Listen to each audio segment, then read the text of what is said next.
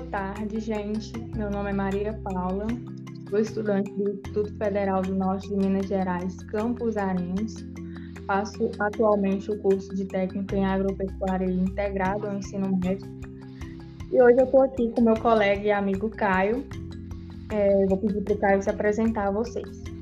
Olá, gente. Meu nome é Caio Miguel. Como a Maria havia dito, somos estudantes do IFMG e estamos aqui para passar um pouco de conhecimento a vocês. E aí, no, no episódio aí de hoje, nós vamos falar sobre as estrelas de nêutrons, é, sua formação, suas características, curiosidades e peculiar, peculiaridades. Mas aí você me pergunta, o que é uma estrela de nêutrons? Estrela de nêutrons é um estágio na vida de, um, de estrelas muito grandes, que depois de consumir todo o hidrogênio em seu núcleo, ela explode e vira uma supernova pode virar um corpo celeste extremamente denso e compacto, onde não há mais átomos, mas um aglomerado de nêutrons. Por isso o nome estrela de nêutrons. Isso aí, como Caio diz, ela explode e vira uma supernova. Mas o que é uma supernova? A supernova, como eu disse, é o resultado aí de uma explosão da estrela ou a morte dela. E aí a supernova possui aí uma estrutura massiva e maciça. E o que, é que isso quer dizer? Quer dizer que ela é muito densa e muito consistente. É, uma estrela massiva é basicamente uma estrela com massa de até oito vezes maior que o Sol, ou seja, é muito grande. Maria, mas a pergunta que não quer calar: é possível ver uma supernova daqui da Terra? Olha, Caio, vou te dizer a verdade: possível é. Entretanto, é só para os sortudos aí de plantão, uma vez que N fatores aí contribuem para que não, não consigamos é, vê-la. E um deles pode ser, por exemplo, a distância, é, a poeira. Então, aí, se você conseguir ver, é só na sorte mesmo. E aí eu já te aconselho você ir na, lotaria, na loteria e fazer seu joguinho aí, porque pode ter certeza que você vai conseguir. É, e aí, hum. a maioria delas é, ficam na galáxia. É, e na galáxia é onde tem, consequentemente, o maior número de estrelas. E muita poeira também. É, o último registro de, de alguém que conseguiu observar foi aí em 1604, ou seja, faz muito tempo. E aí as supernovas elas são divididas em dois tipos. É, o tipo 1 e essas do tipo elas são divididas em subtipos os 1A, 1B e 1C. E elas não, não têm hidrogênio aí em seu espectro. Mas a do tipo 2 tem sim hidrogênio em seu espectro.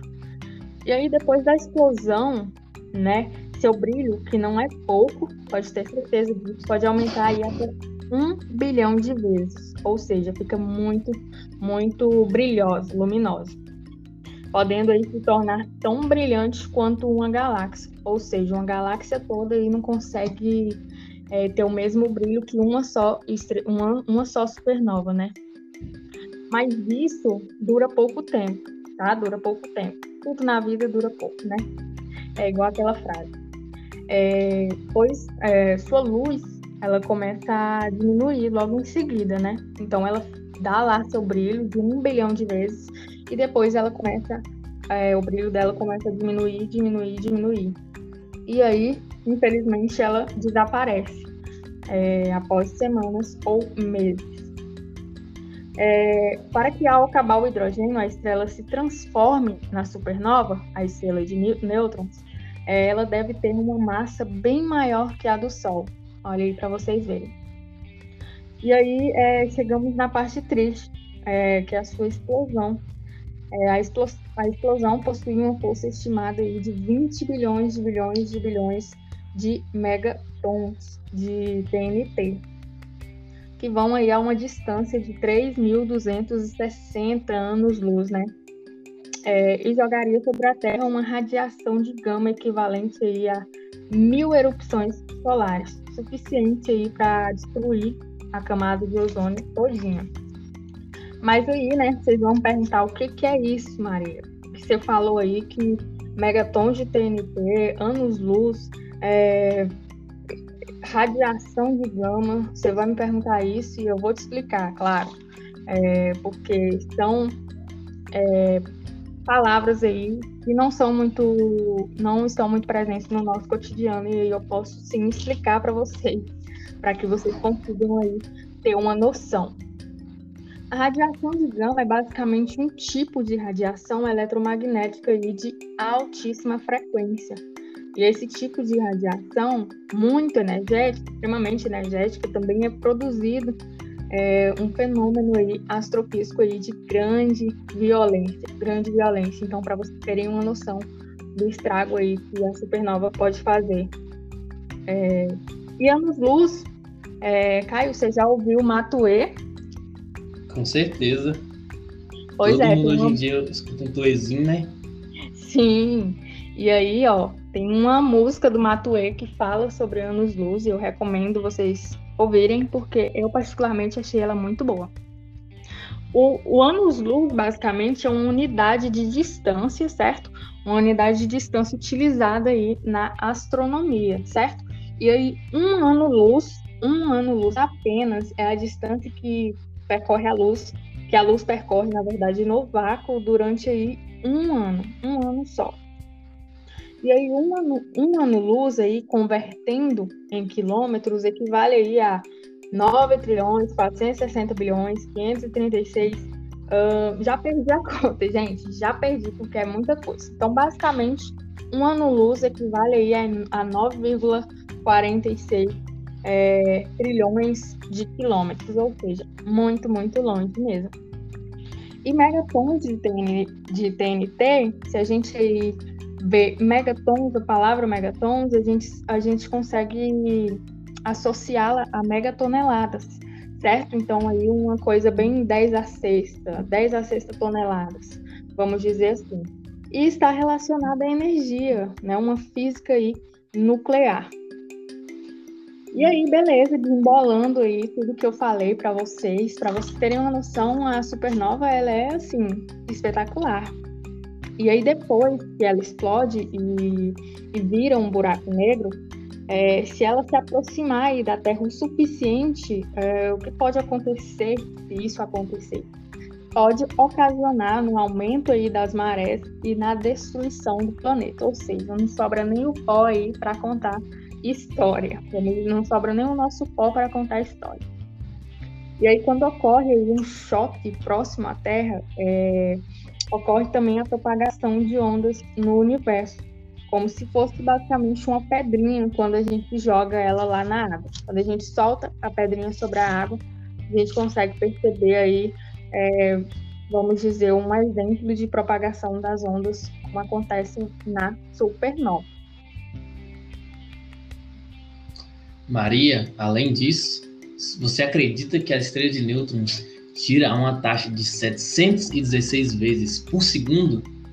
Isso é tipo umas 43 mil rotações por minuto, dando velocidade uhum. linear nos perfis da ordem de 0,24 c.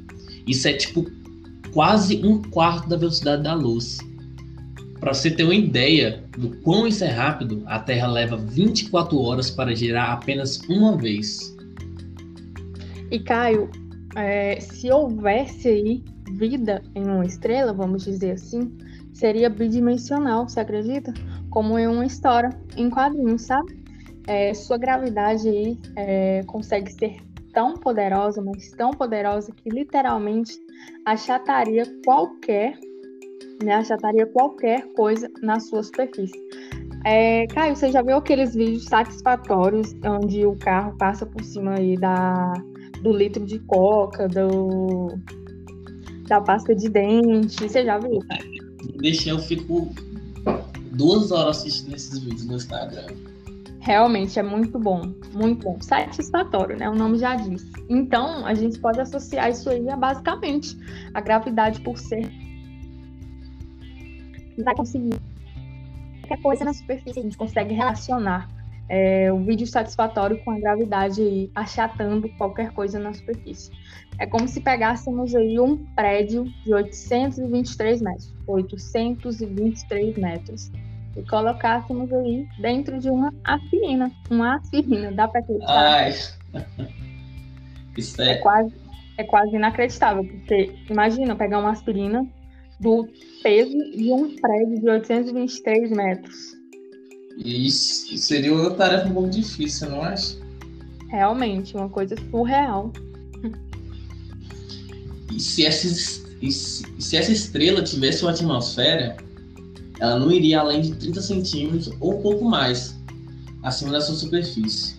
E, se, o campo magnético da, da estrela pode ser centenas de bilhões de vezes mais forte que temos na Terra. Gente, estrela de Newton, ó, vocês podem perceber que ao longo deste podcast ela vai se superar cada vez mais. Quanto mais eu estudo sobre, mais magnificados com essa estrela eu fico, mais de cara. Pois é. Ó, e outra curiosidade, outra curiosidade muito importante sobre estrelas de Newton. A curiosidade é que a densidade de uma estrela de Newtons, ó, a densidade de uma estrela de Newtons é comparada ao Monte Everest. Aí a gente lembra do Monte Everest, né, gigante.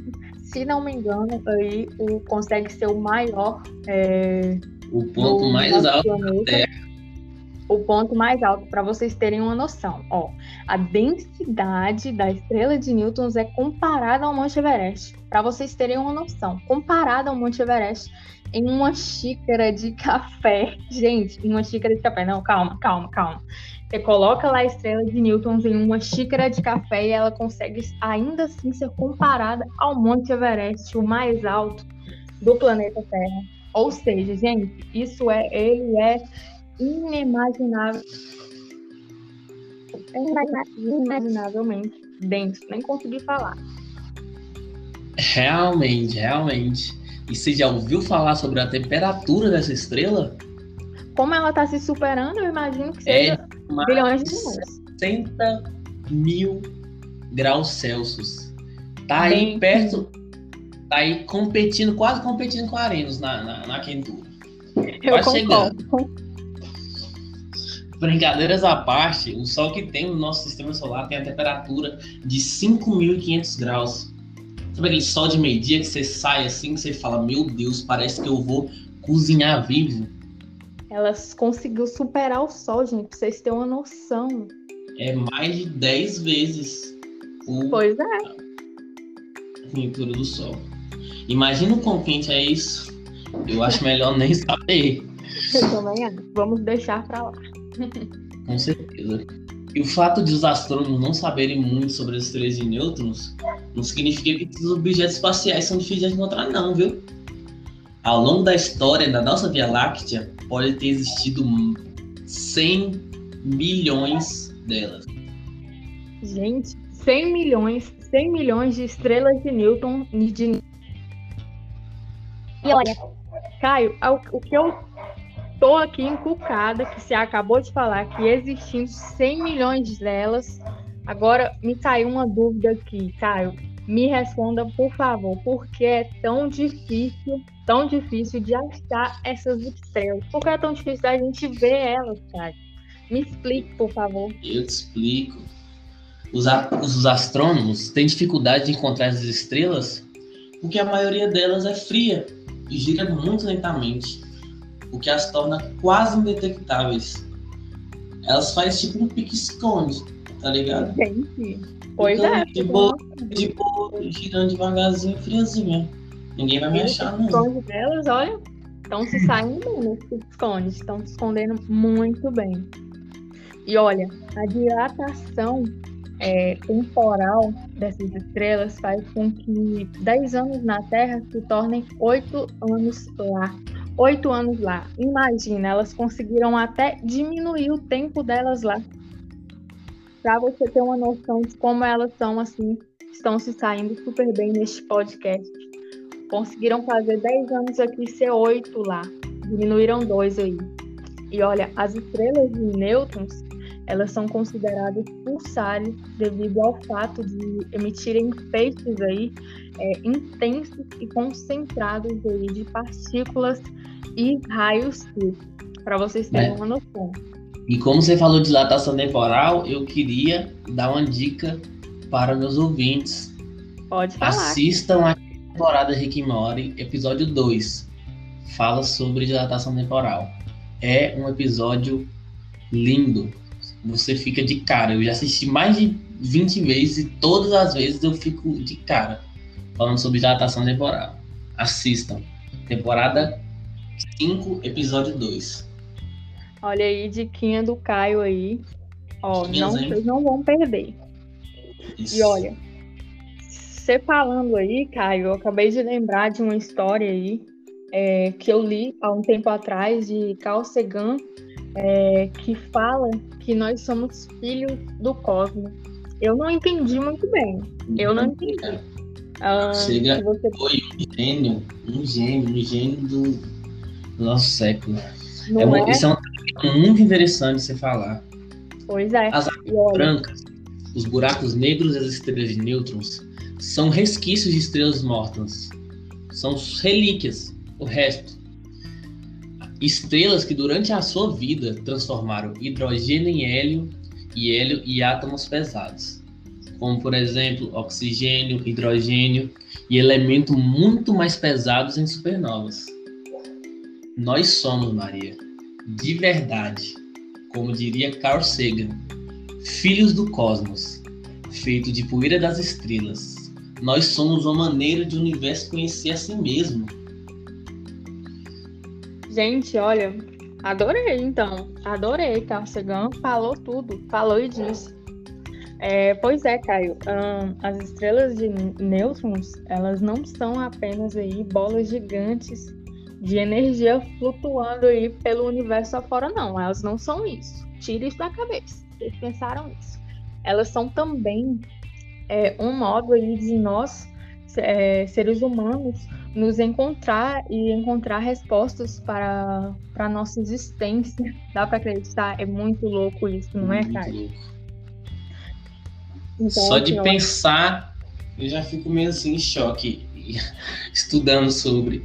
No começo eu falei, ah, a professora passou. Não, você vai fazer o termo podcast sobre ser de neutro. Eu falei, isso não vai dar certo. Mas conforme eu fui estudando, que tema, que, que matéria bonita de estudar, interessante demais. Hum, Imagina a gente, a gente, a gente pode encontrar uma maneira de uma maneira uma maneira não uma resposta sabe? Para nossa existência.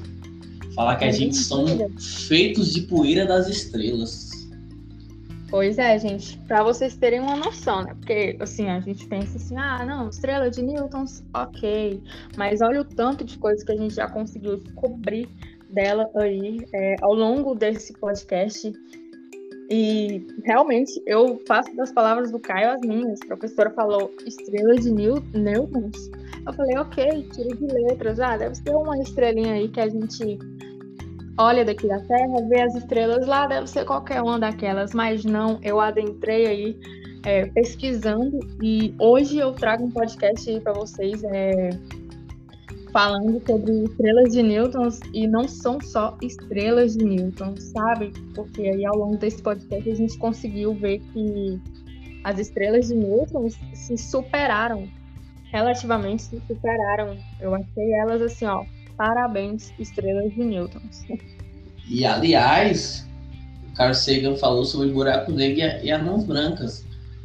Vem, Sério? além do nosso podcast, tem outros podcasts disponíveis que você pode entrar no site da antiofm.fm e procurar qual o nome do podcast, Maria Paula? iFizicast? iFizicast. Olha que, que nome, nome top. genial, meu Deus do céu. Eu tô me sentindo, tô me achando com esse nome. Então, galera, esse foi o nosso podcast sobre seres de nêutrons. Como eu disse Exatamente. anteriormente, você pode conferir os mais podcasts relacionados à astrologia, buracos negros e seres cosmológicos, acessando o Feedcast no site da Anchor FM. A-N-C-H-O-R.fm. Isso. E eu falei aqui para vocês, só que eu não deixei muito bem explicado que, ó, depois que a supernova ela explode, ela vira um buraco negro. E olha que maravilha. Saindo daqui de estrelas de Pode ir direto pode ir direto no outro podcast que outros colegas nossos estão fazendo sobre buraco negro, que eu tenho certeza que você vai se apaixonar mais ainda sobre esse universo aí é, astrológico, cosmológico, enfim. E não só tem buraco sobre buraco negro, tem vários outros temas aí no IFSCast. Tem estágio. É... Você falou sobre, sobre a morte de uma estrela? Tem também. Tem, tem também. um podcast falando sobre os estágios do filme Estrela. É só Olha procurar, rapaziada. Que maravilha. Espero então você já saindo daqui. Vocês já saindo daqui, vocês já se preparam para ir aí ouvir outros podcasts aí relacionados. E, gente, eu espero muito de coração que vocês tenham gostado do nosso podcast. A gente fez com muito carinho, com muito amor para vocês apreciarem. É... E no mais, é isso. Eu espero também que eu tire total nessa matéria. Muito obrigado. Obrigada, Adriana, pelo total. Beijo.